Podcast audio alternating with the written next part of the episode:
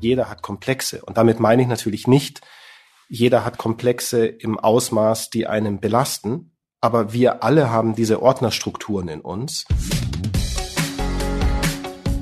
Ideen für ein besseres Leben haben wir alle. Aber wie setzen wir sie im Alltag um? In diesem Podcast treffen wir jede Woche Menschen, die uns verraten, wie es klappen kann. Willkommen zu Smarter Leben. Ich bin Lenne Kafka und heute skype ich mit Daniel. Hallo, mein Name ist Daniel Reinemer, ich bin Therapeut aus München und habe ein Buch über Komplexe geschrieben. Es gibt Situationen, die können einen unfassbar wütend machen oder ganz plötzlich verunsichern. Bei manchen ist es die Kritik vom Chef, die sie den Rest des Tages aus der Fassung bringt. Andere erstarren vor dem Spiegel, weil sie sich zu dick oder zu dünn fühlen. Und wie viele Paare haben sich wohl schon wegen alltäglichen Kleinigkeiten getrennt? All diese Situationen können mit unseren Komplexen zu tun haben. Auch Daniel hat welche, aber vor allem beschäftigt er sich beruflich mit Komplexen. Er spricht und schreibt darüber und natürlich hat er auch als Therapeut regelmäßig mit dem Thema zu tun. Deshalb glaubt er, wir sollten nicht immer nur versuchen, unsere Probleme zu lösen, sondern uns häufiger mal fragen, was steckt eigentlich dahinter? Daniel, wir kennen ja alle irgendwie diesen Ausspruch, der hat doch Komplexe. Oder auch, ey, du hast Komplexe. Ehrlich gesagt habe ich ganz selten in meinem Leben gehört, dass jemand gesagt hat, ich habe Komplexe. Was glaubst du denn, woran das liegen kann? Ja, das stimmt. Das ist tatsächlich so. Es liegt natürlich sehr stark daran, dass wir gelernt haben, eher andere eigentlich verantwortlich zu machen für unser Leben, für unser Sein, vielleicht auch könnte man sagen, in Anführungszeichen schuldig zu machen und weniger zu fragen, was habe ich eigentlich mit der Situation zu tun? Und so ist es meistens viel, viel leichter zu sagen, du hast doch Komplexe oder du bist doch schuld, als zu sagen, ah, Moment mal, eigentlich trifft mich das ja gerade, dein Verhalten. Du hast in deinem Buch geschrieben, dass du dafür sorgen willst, dass du dem Begriff so ein bisschen die negative Strahlkraft nehmen willst. Warum ist denn dir das so wichtig, das zu ändern? Ja, es ist mir tatsächlich wichtig. Mir war das gar nicht so klar, dass das so negativ konnotiert ist, weil in einem therapeutischen Blick auf Komplex ist es was sehr Neutrales erstmal. Aber ich habe dann gemerkt in Vorträgen über das Thema Komplexe, weil es ein Grundlagenthema eigentlich ist, dass die Menschen sehr stark damit reagieren, zu sagen, ja, aber es ist doch negativ, das ist doch schlimm und schwierig. Und da habe ich gemerkt, Moment mal, das stimmt erstmal gar nicht, weil erstmal ist es ein sehr wertfreier Begriff. Also wenn man es jetzt vom Adjektiv her denkt, ja auch teilweise ein positiver Begriff. Ne? Wenn jemand komplexe Gedanken hat oder so, dann würde man ja sagen, der ist intelligent, vielschichtig. Total. Also komplex ist ja erstmal was ganz Spannendes. Das ist ja auch interessant, als ich dann angefangen habe, mich noch intensiver damit zu beschäftigen, auch für das Buch, habe ich gemerkt, wenn man komplex als solches eingibt, kommt erstmal kaum was Psychologisches, sondern meistens irgendwas aus der Mathematik oder aus der Physik, wo es um komplexe Zusammenhänge geht. Und eigentlich ist es ja eher ein positiver Wert, wenn man es so nennt. Bist du denn durch deinen Beruf zum Thema Komplexe gekommen oder war das auch vorher schon für dich ein Thema in deinem Leben? Also ich bin bestimmt durch meinen Beruf auf das Thema Komplexe gekommen im Sinne von dem Wort Komplexe. Aber natürlich habe ich danach in meiner Ausbildung und in meiner Lehranalyse, die wir tun mussten, um diesen Beruf machen zu dürfen, darauf gekommen zu sagen, ach stimmt mal, das könnte ja ein Komplex gewesen sein, der mich da früher bewegt hat, der mich vielleicht emotional getriggert hat. Vielleicht müssen wir in dem Punkt auch einfach mal sagen, was genau sind denn jetzt Komplexe aus psychologischer Sicht? Du hast schon gesagt, wenn man das googelt, dann findet man erstmal gar nicht so viel Psychologisches dazu. Worüber reden wir jetzt heute? Ähm, Komplexe sind letztendlich, kann man sich gut vorstellen, als Schubladen in uns, also in unserer Psyche. Und auf diesen Schubladen stehen Überschriften, wie zum Beispiel Mutter oder Vater oder Geld oder Wert oder Sexualität. Und in diesen Schubladen werden Ereignisse, die man zu diesem Thema erlebt hat, abgelegt. Das heißt, vorher, was ich meinte mit, es ist relativ wertneutral, es wird einfach Positives wie Negatives zu diesem Thema abgelegt. Und jetzt wird vielleicht auch klarer, warum komplex, weil es eine Masse von Ereignissen und Erfahrungen ist, die alle da hineinkommen. Das heißt, Erlebnisse und Erfahrungen, die man mit der Mutter gemacht hat, kommen in die Mutterschublade und die mit dem Vater in die Vaterschublade. Und so kann man sich es vielleicht leicht vorstellen. Je länger wir natürlich leben, umso mehr Erfahrungen kommen in die jeweiligen Strukturen oder Komplexe, so wie man es möchte, genau. Das heißt, diese Komplexe sind in jedem Menschen von uns angelegt, richtig? Genau. Das ist ja die These, die ich sozusagen in diesem Buch auch habe, zu sagen, jeder hat Komplexe. Und damit meine ich natürlich nicht, jeder hat Komplexe im Ausmaß, die einen belasten, aber wir alle haben diese Ordnerstrukturen in uns und haben diese Ablage. Du hast jetzt gerade von Überschriften auf dem Schubladen gesprochen, äh, Mutter, Vater. Ähm, das sind ja auch durchaus Begriffe, die jeder kennt. Mutterkomplex, Vaterkomplex. Das heißt, die müssen per se jetzt gar nichts Negatives sein, sondern die können auch positiv aufgeladen sein. Total. Die Frage ist natürlich nur, wie stark sie aufgeladen sind. Also auch wie stark positiv sie aufgeladen sind. Das ist erstmal manchmal ein bisschen schwierig zu verstehen, aber auch ein zu positiver Komplex kann mich behindern in meinem Leben. Okay, hast du da ein Beispiel dafür? Ich kann gerne auch von mir eins nennen. So, das ist nämlich natürlich der zweite Teil, wie ich auch zu Komplexen kam, so zu merken, ah, stopp mal, das war ja vielleicht ein Komplex. Ich hatte das Glück, sehr wohlwollend und behütet aufzuwachsen. Meine Eltern haben mich nicht gesehen als der ist der Größte der Welt so, aber es ging vielleicht so ein bisschen in diese Richtung. Ja, also alles, was ich machte, war gut und ich habe das gut gemacht und es hat mir natürlich wahnsinnig viel Kraft in meinem Leben gegeben. Das merke ich immer noch. Dennoch hat es natürlich seine Schattenseiten. Und ich habe das als Kind gemerkt, äh, in der Schule, im Fußballverein, in anderen sportlichen Aktivitäten, dass ich sehr, sehr häufig mit Autoritäten zusammengerauscht bin. Soweit, dass es mich erstens natürlich enorm getroffen hat und ich dann auch den Fußballtrainer irgendwie gesagt habe, hier, du hast doch eh keine Ahnung und bin gegangen. Und dass ich auch in der Schule immer wieder erlebt habe und auch später im Studium noch, bis ich irgendwann verstanden habe, Moment mal, worum geht's denn hier eigentlich? Und natürlich geht's darum, wenn man als Kind nie erfährt, dass es auch Kritik gibt, dass es auch Schwieriges gibt oder Scheitern, was auch gefördert wird, lebt man ein bisschen in einer Blase. Und das ist natürlich schöner als andersrum, weil natürlich es gibt auch sehr viele Menschen, die mit Kritik auch nicht umgehen können, weil sie immer nur beschimpft wurden zu Hause, weil es immer nur eine negative Erfahrung gab. Aber ich will damit schon zeigen, auch eine zu positive Ausrichtung kann es mir schwer machen. Okay. Wenn wir umgangssprachlich von Komplexen reden, dann ist es ja immer in dem Sinne eigentlich gemeint, dass es irgendwas ist, was uns aber belastet. Heißt es dann, dass es einfach ähm, gar nicht unbedingt eine negative Form des Komplexes sein muss, sondern dass es einfach irgendwie eine übersteigerte Form ist, dass sich da einfach egal in welche Richtung etwas zu sehr herausgebildet hat? Genau, letztendlich sagst du es gut mit übersteigert, weil das ist auch meine Erfahrung, die ich auch hier mit den Menschen mache und die ich selber auch kenne in solchen Momenten. Und ich glaube, jeder kennt.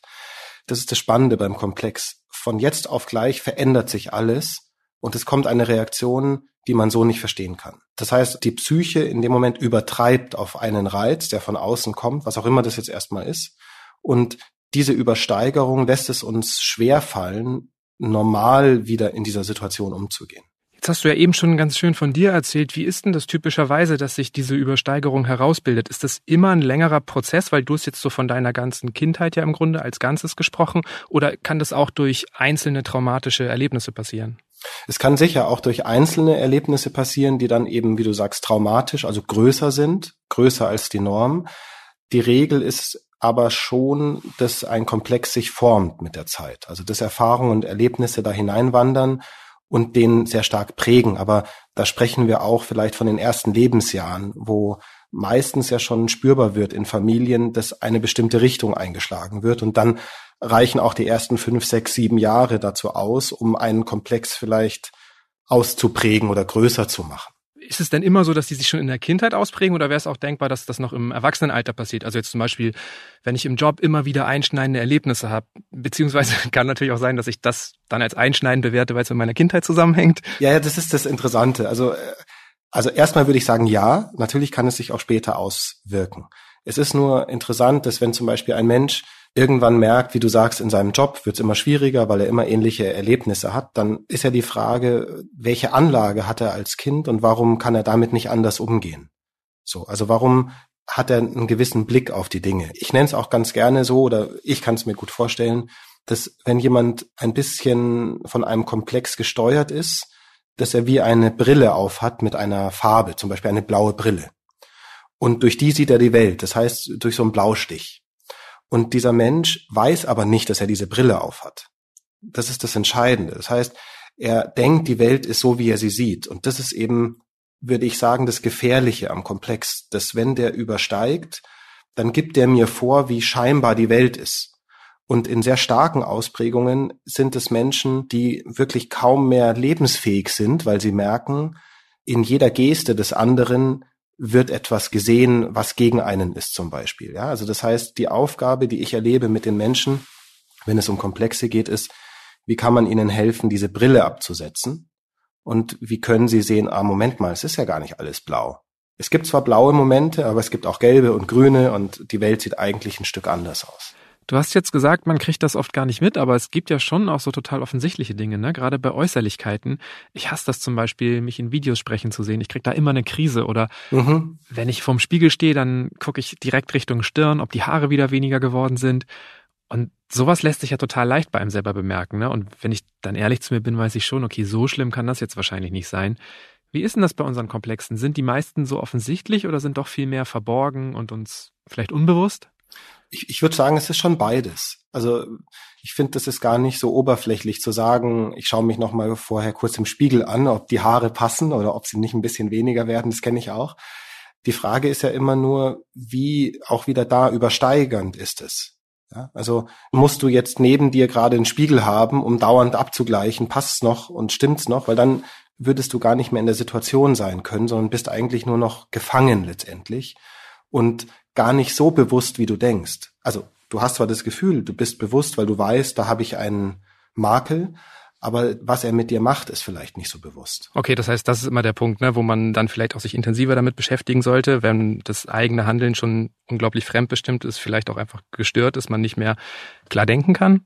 Ja gut, das sowieso, aber vielleicht ja auch schon ein Stück vorher. Es schadet ja niemanden, jetzt wie du, wenn ich das darf, einfach mal aufzunehmen, ja? Ja, klar, gerne. Um dir nicht nur bewusst zu machen, zu sagen, am Moment mal ist ein Haar weniger da, sondern was würde es machen, wenn es weniger wäre? Wie würde es dir gehen, wenn es anderen auffällt? Und manchmal ist man dann sehr schnell bei so Fragen wie, bin ich dann noch geliebt? Bin ich geschätzt? Bin ich gesehen?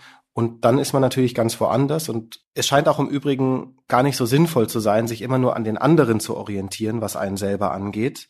Gibt auch eine ganz spannende Studie, wo Studenten untersucht wurden. Und bei Studenten weiß man, das ist eine relativ empfindliche Gruppe im Bezug auf, wie sehen mich andere.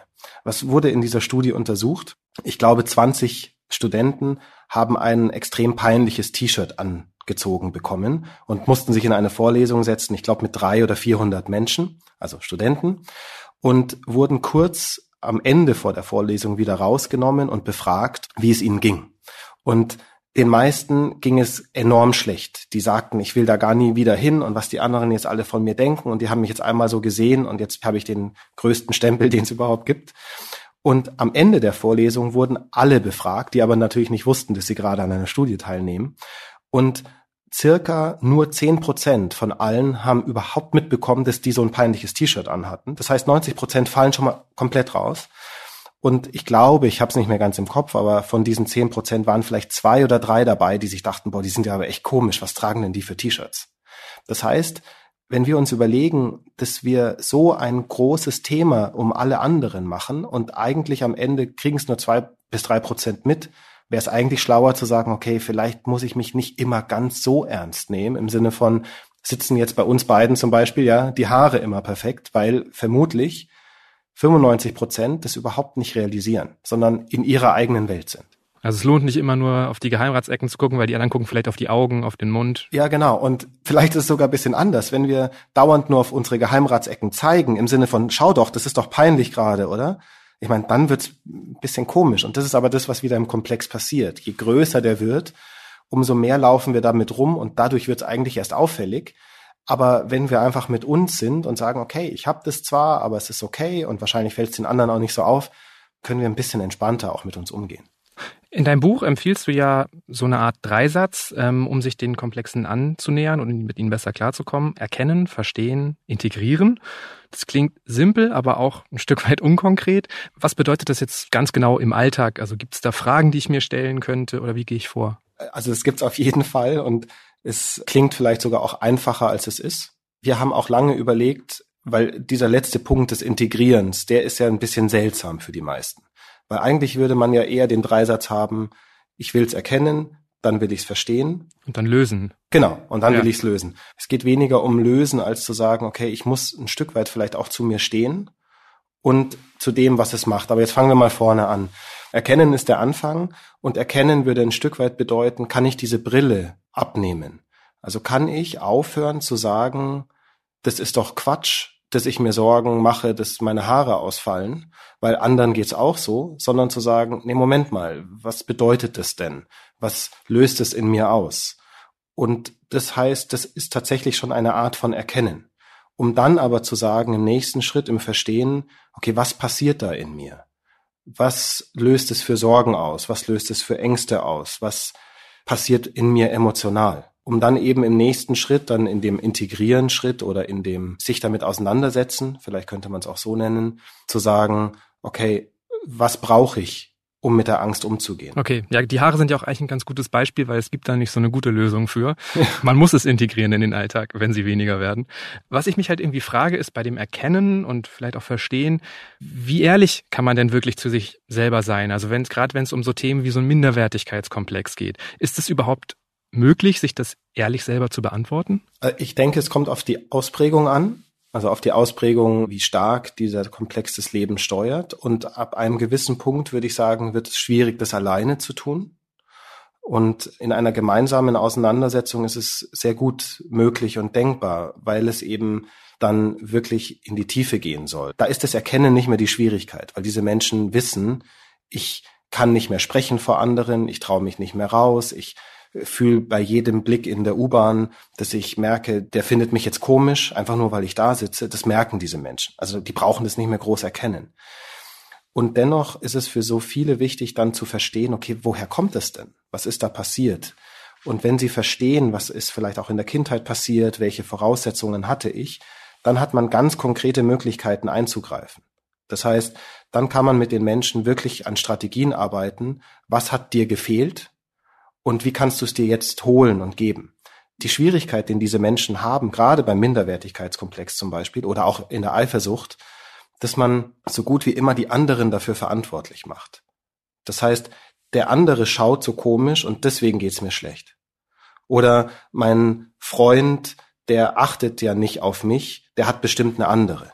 Darum geht's in erster Linie auch im Verstehen und vielleicht auch im Erkennen, dass man dann zu sich sagt, Moment mal, was hat das jetzt mit mir zu tun? Und wahrscheinlich überhaupt nichts mit den anderen. Okay, man braucht dann aber auch schon echt einen guten Blick auf sich selber, um in bestimmten Situationen zu realisieren, dass man vielleicht besonders reagiert. Typischerweise erkennt man Komplexe ja daran, dass man irgendwie impulsiv oder vielleicht auch für andere unverständlich reagiert. Was wären noch so Verhaltensweisen, bei denen man mal genauer hinschauen sollte? Ja, also da hast du schon eigentlich die mit wahrscheinlich die zwei wichtigsten gesagt. Also tatsächlich äh, übersteigert, emotional, man merkt es aber auch an einer Art getroffen sein. Das klingt jetzt vielleicht bisschen komisch. Also getroffen sein wie wirklich so ein Stich, den man bekommt und wo man so spürt, jetzt ist es anders als vor einer Sekunde. Komplexe, wenn die so ins Leben kommen, dann haben die so was sehr energisch Akutes. Es ist weniger was Schleichendes, sondern es ist schon sehr, sehr stark. Und da sprechen wir jetzt aber nicht von Menschen, die einfach in ihrem Komplex leben. Das ist vielleicht nochmal was anderes, weil die haben so eine Ebene, wo es einfach nur noch diese Brille gibt. Aber bei den anderen ist es wie von jetzt auf gleich die Welt anders. Das Komische, und das ist das, warum viele Menschen da eben nicht eigentlich hingucken, ist, dass so schnell dieser Komplex kommt, so schnell geht er auch wieder weg. Dieser Blick, den du vielleicht in der Früh im Spiegel hast und so einen ganz kurzen Stich bekommst, also das sage ich jetzt einfach über dich, du hast es ja nicht so gesagt, aber. Ja, du hast das Problem ja auch. Ja, ja, genau. Und ich habe es auch, ja, so wenn ich so merke, oh Moment mal, wie muss ich die Haare heute legen, damit man es nicht ganz so stark sieht. So schnell geht es aber auch wieder weg. Und das ist das, was für die meisten so schwierig ist, ihren Komplex zu fassen, weil es so nichtig wird. Weil wenn man fünf Minuten später darüber nachdenkt, denkt man sich, ach, das war ja irgendwie, ja, mein, das war halt jetzt gerade so, aber war ja nicht schlimm. Und also ähnlich wie ein Traum, den man hat, der total stark ist und wo man sich denkt, ach, den muss ich jetzt nicht aufschreiben, den vergesse ich nicht. Und man geht in die Dusche und man kriegt überhaupt nichts mehr davon zusammen. Genauso ist es mit den Komplexen auch. Also die kommen aus dem unbewussten Raum und entziehen sich auch wieder sehr schnell. Und das ist die Chance, die wir eigentlich haben. Das merke ich auch mit meinen Klienten hier, dass ich dann eben, wenn ein Klient zum Beispiel mir davon erzählt, er hat sich mit seinem Chef gestritten und konnte danach aber fünf Stunden nicht mehr arbeiten. So. Dann könnte ich ihm jetzt auch sagen, oh ja, stimmt, der Chef, der ist ja auch echt schwierig und das war auch nicht fair, dass er das so gemacht hat. Das würde dem aber nichts bringen. Aber wenn wir sagen, okay, was war denn schwierig? Was war dann die Emotion danach? Wie ging es dir? Was ging in dir los danach? Dann können wir diesen Ausbruch, so nenne ich es dann gerne, nutzen. Und dadurch erkennen wir viel mehr und dann können wir wieder verstehen und dann können wir es wieder integrieren. Es geht wirklich um eine sehr aktive Auseinandersetzung. Und natürlich ist es ein bisschen unangenehm. Du hast jetzt eben gerade einen Streit mit dem Chef angesprochen. Ist es denn so, dass hinter Streitereien fast immer Komplexe stecken? Ich vermute schon sehr häufig, ja. Weil was passiert im Streit? Im Streit passiert ja meistens ein aus irgendeiner Überzeugung heraus verletzt sein oder nicht gesehen werden oder enttäuscht sein vom anderen oder von sich. Und meistens würde ich das schon auch auf komplexhaftes Verhalten zurückführen, ja. Gerade in Beziehungen gibt's ja so ein paar Klassiker, ne? wenn es irgendwie ums Aufräumen geht, wenn es um die Zahnpastatube geht, ums gegenseitige Zuhören beim Abendbrot. Was sind denn so typische Komplexe, die Beziehungen belasten? Letztendlich geht es sehr häufig um ein nicht gesehen werden. Also um eigentlich den Wertkomplex. Das heißt, ich erwarte von meinem Partner, von meiner Partnerin, dass sie mich sieht, dass sie mich liebt, und zwar in jeder Situation. Und wenn ich aber damit ein Thema habe in mir, also zum Beispiel von meiner Familie es nicht gelernt habe oder nicht gesehen habe, dass ich wertgeschätzt werde, dann werde ich in jeder Aktion meiner Partnerin versuchen zu sehen, liebt die mich gerade oder liebt die mich nicht? Sieht die mich gerade oder sieht die mich nicht? Und dann kann eben diese Zahnpastatube zu einem riesen Konflikt werden und zu Trennungen führen, wenn man nicht versteht, was eigentlich dahinter liegt. Wie geht man denn als Paar am besten mit so einer akuten Streitsituation um? Am besten wäre es natürlich, darüber zu sprechen. Und die Frage ist, wer macht es? Ich kenne das ganz gut auch irgendwie mit meiner Frau. Ja, ich schreibe das zwar ganz schlau, dass man dann Codewörter haben kann und dann sagt man die und dann hört's auf und dann wird's ganz romantisch und es hilft. Aber äh, nein, also es ist meistens muss man auch sich, denke ich, sehr klar sein, dass in einem Streit oder in einer übersteigerten Reaktion ist der allerschwerste Moment überhaupt ist, den man hat, um an seinen Komplexen zu arbeiten. Das heißt, die Hauptchance, die wir haben, liegt eigentlich davor und danach. Wenn sich ein Paar, ich erlebe das auch hier mit Paaren, die hier sind, auch wieder ein Stück abgekühlt hat, wenn jeder das dem anderen erstmal an den Kopf geworfen hat, was er am Kopf werfen wollte, dann aber zu sagen, okay, jetzt setzen wir uns zusammen und jetzt sprechen wir darüber, was ist denn eigentlich passiert. Es gibt natürlich diese Technik von, man macht zusammen ein Wort aus und das sagt man im Streit dem anderen und dann beendet sich der Streit und das klappt tatsächlich auch.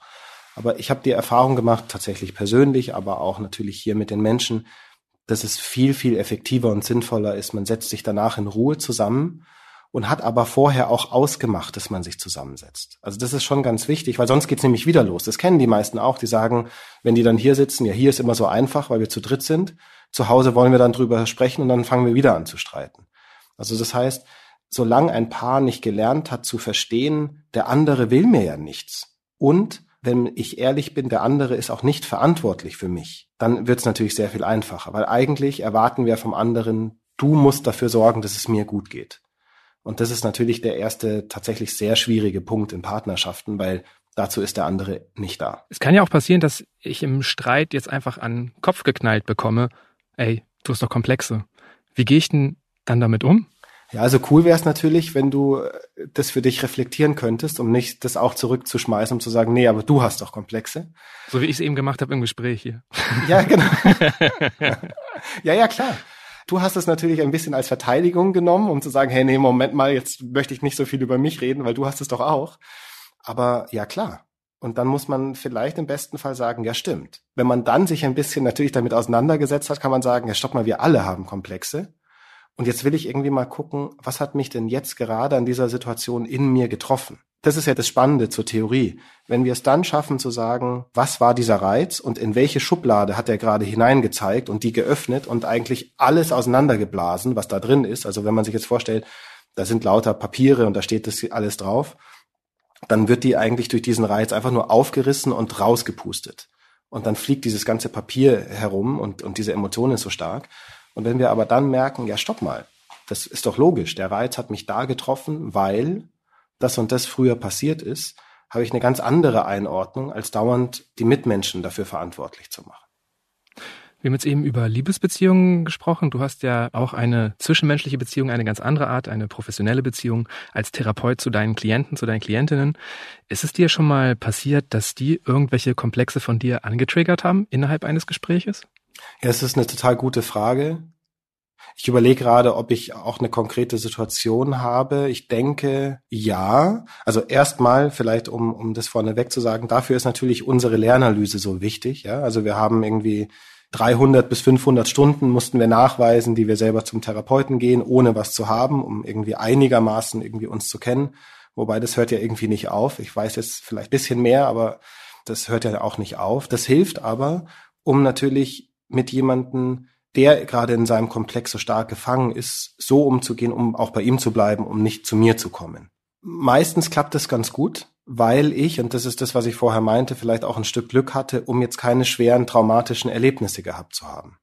Was es viel mehr macht, ist, dass ich vielleicht, wenn jemand ein ähnliches Thema hat, vielleicht wohlwollend aufgewachsen, dass ich da ein Stück weit vielleicht näher dran bin, um dann aber merke, okay, hier muss ich mich noch ein bisschen weiter zurückziehen, um nicht irgendwas von mir hineinzubringen, weil das ist das, was wir nicht sollen und was wir natürlich auch nicht dürfen und was überhaupt keinen Sinn macht, weil Sonst würden wir äh, den Klienten irgendwas geben, was sie nicht brauchen.